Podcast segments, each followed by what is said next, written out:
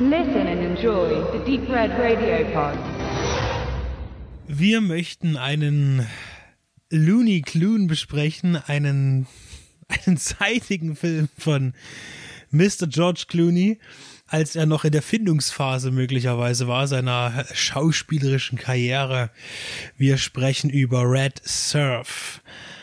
Ein Film, der nicht nach seinesgleichen sucht, der aber ziemlich viele interessante Aspekte zu bieten hat. Erstens ist er echt ziemlich lang dafür, dass Max wieder mal sagte zu später schon, lass uns mal was Kurzes gucken. ähm, also, übrigens auch ein Film aus seiner Sammlung, muss man dazu sagen. Kurz sind übrigens hier auch nur die Haare von George Clooney auf dem Cover. Ein Bild, was wahrscheinlich irgendwie fünf Jahre später von Emergency Room dann genommen wurde. Aber nicht aus diesem Film sein kann, denn hier hat er die Leuten noch Clooney untypisch, so wie man ihn dann später ab Ende der 90er Jahre kennt, etwas länger und ganz Surferboy-mäßig. So, jetzt erzähl uns doch mal, Max, was hat es mit den Surfen auf sich in diesem Film? Ja, das hat, das was mit der Hand Das hat irgendwie so 70 Minuten nichts mit Surfen auf sich, außer dass er einmal so für drei Sekunden auf dem Surfbrett gestanden hat. Ansonsten spielt es manchmal zumindest im Wasser, wenn er mit seiner verwegenen Gang an jungen Spunden und ähm, Klamottenträgern kann man das hier nennen, weil die sind immer sehr gut gestylt, sowohl die Haare als auch die Sachen, die sitzen und auch in jeder Szene gefühlt ein neues T-Shirt, ganzen Roses, ein neues Rockerkutschen mit äh, aber verschiedensten Symbolen zur Musik kommen dann später noch, die äh, verdienen ihr Geld mit was auch immer, wahrscheinlich, weil sie mit irgendwelchen mexikanischen oder südamerikanischen Gangs irgendwelche Drogendeals machen, indem sie von irgendwelchen Bojen Kokain da holen und das über so Jetskis, aber das ist schon das nächste dran am, am Surfen. Viel mehr ist es nicht. Nebenbei hat er noch eine Freundin und machen spielen vor ganz verwegene Gags. Das ist so die, die beste Action-Szene des Films überhaupt am Anfang. Eine von zwei Explosionen, aber das war noch das Lustigste, indem man einfach mal einen Freund verarscht und so tut, als ob man ähm, ja einen anderen Kumpel tötet, indem man das, das Auto da die Klippe runterstürzt, äh, indem man es mit einem anderen rammt und es eine schöne, übertriebene, Hollywood-mäßige Explosion gibt. Da kann auch nichts schiefgehen, wenn man das in Real Life macht, so als Gag genau, mal unter Freunden kann man das schon mal so tun. Verarscht, ja. ich ja. saß gar nicht drin. ja. Also, ja, um nee. Die Stimmung dann wieder ein bisschen zu erden, kommt dann auch noch Gene Simmons, äh, der irgendwie in jeder Szene eine andere Perücke aufhat und der irgendwie ja auch irgendwas damit zu tun hat. Genau, Michaels Pfeiffer kleine Schwester, die Didi, die es ja nie so richtig geschafft hat mit der eigenen Karriere, darf auch noch mitspielen, das schwangere Love Interest äh, vom erst vom Georgie, dann vom Kumpel irgendwie und naja, und dazwischen gibt's noch ein bisschen Fragezeichen, warum der Film irgendwann mal in Deutschland mal mindestens indiziert gewesen ist, wenn nicht sogar noch mehr. Ich kann die Zeichen da auch immer nicht so richtig deuten. Aber die 80er Jahre waren halt ein dunkles Zeitalter der, der Zensur und so gewisse Action-Gewaltszenen haben da schon ausgereicht, um den dort nur Cut in Deutschland erscheinen zu lassen. Wenn wir schon bei Zensur sind, es gibt hier eine Szene, also wir haben eine US-DVD vorliegen und das Disk-Menü, das ist ein Standbild, George Clooney, Pumpgun, geschultert, Explosion im Hintergrund, Kopftuch. Diese Szene findet nicht statt. Nee, es ist, es ist der Zusammenschnitt von Szenen, weil dieses Outfit trägt er, glaube ich, als er ja, die, die, die, ja, die, die Puppe seines besten Kumpels erschießt und äh, ja. Aber es ist einfach. Ja, es sieht einfach gut aus, muss man sagen. Also wir werden davon auch ein Foto präsentieren. Also, also wenn so, was George Clooney hier kann in dem Film, ist sich in die Haare zu fassen. Permanent. Das stimmt. Muss er auch die ganze Zeit, weil sonst würde er nichts sehen. Richtig. Ähm, also der Film ist total langweilig. Der ist sehr, sehr langsam, vor allen Dingen gegen Ende, vor allen Dingen, man muss das ja mal hier an der Stelle auch spoilern.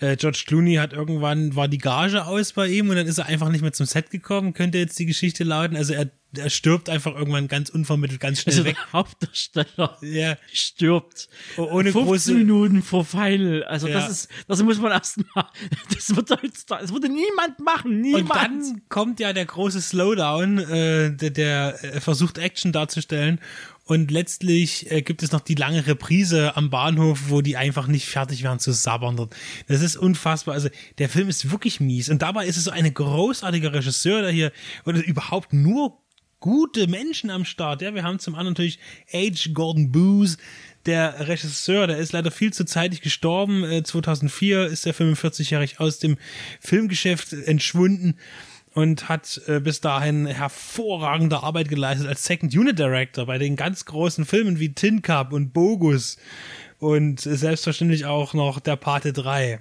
und Platoon und House, das Horrorhaus, um es nochmal auf Deutsch äh, zu wiederholen.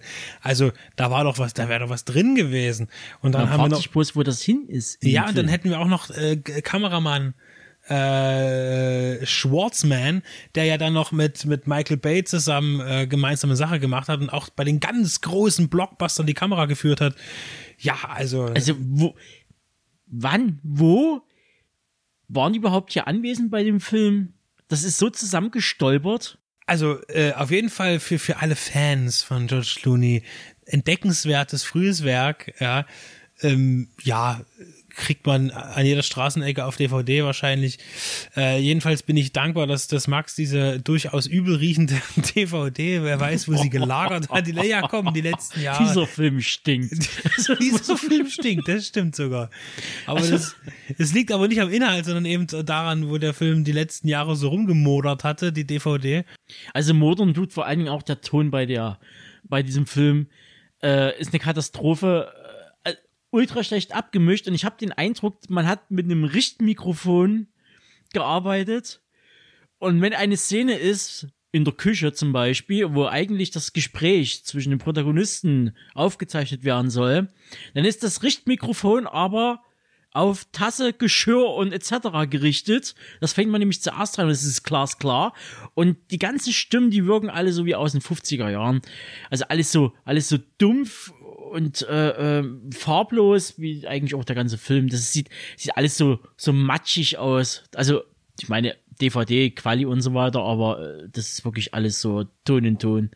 Nicht, nicht nur die, die äh, 20er verlässt George Clooney sozusagen beinahe mit diesem Film, sondern auch die 80er, denn der Film ist ja von 1989 und äh, ich denke, das darauf folgende Jahrzehnt war für ihn auf jeden Fall sehr viel ertragreicher. Und es ist wirklich interessant auch zu sehen, also wenn man überlegt, dieser Mann ist ja mittlerweile zweifacher Oscar-Preisträger, er ist äh, auch erfolgreicher Regisseur äh, und natürlich gehört er zum absoluten Oberklasse von Hollywood-Schauspielern. Und es ist toll zu sehen, dass er eigentlich damals nichts anderes gemacht hat als, als heute. Ja. Es sind, also, es sind die gleichen Moves, Eigenheiten. Es sind, sind die gleichen Moves wie damals, ja. Und wie auch immer er aus diesem Sumpf herausgekommen ist, Respekt, George Clooney, dafür. Wir hatten jetzt eigentlich noch diese verwegene Idee, vielleicht noch der ein, ist, zwei andere der frühe ist um Werke. sein Leben aus dem Set geschwommen. Das ist ja. noch die, die, die Möglichkeit gehabt, ein paar andere Sachen von ihm zu besprechen aus dieser Schaffensphase, aber irgendwie, naja, müssen wir mal schauen. Also Return to Horror High, ich glaube, da ist er auch nach fünf Minuten gestorben äh, in der Handlung, weiß ich nicht, müssen wir schauen. Aber auf jeden Fall empfehlen wir Red Surf als, ja, weiß nicht, als Erlebnis, das man auch auslassen kann. Also ohne Probleme. Aber gut, dass wir darüber gesprochen haben.